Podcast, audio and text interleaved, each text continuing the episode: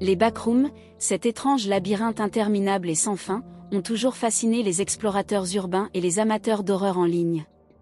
Ils disent que si vous errez dans les couloirs suffisamment longtemps, vous finirez par rencontrer quelque chose de malveillant et d'incompréhensible Quelque chose qui vous entra pour toujours. Mais je n'ai jamais cru à ces histoires, jusqu'à ce que j'y sois moi-même entré.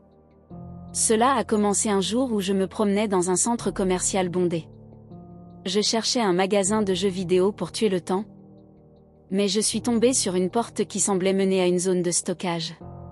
Je ne sais pas pourquoi, mais j'ai été attiré par cette porte. J'ai ouvert et je suis entré. Au début, je pensais que j'étais simplement entré dans une pièce de stockage mal éclairée et mal organisée. Mais au fur et à mesure que je marchais, je me suis rendu compte que les murs semblaient s'étendre infiniment, les lumières étaient de plus en plus rares et les couloirs étaient tous identiques.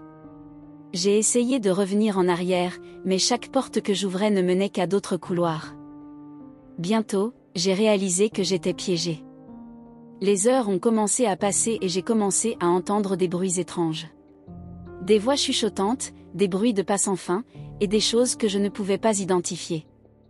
Les couloirs ont commencé à se tordre et à changer. Et j'ai senti quelque chose qui me suivait. Cela a duré des jours, peut-être même des semaines.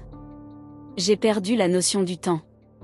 Je me suis nourri de restes de nourriture que j'ai trouvés dans des poubelles. J'ai commencé à devenir fou. J'ai commencé à penser que j'étais mort et que cela était l'enfer.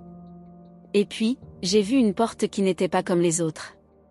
C'était la première fois que je voyais une porte différente. Elle était en acier, avec un loquet lourd. J'ai su que c'était ma chance.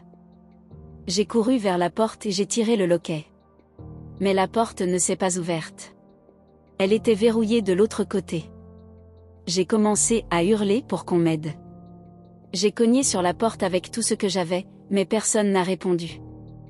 J'ai compris que j'étais condamné à errer dans les backrooms pour toujours.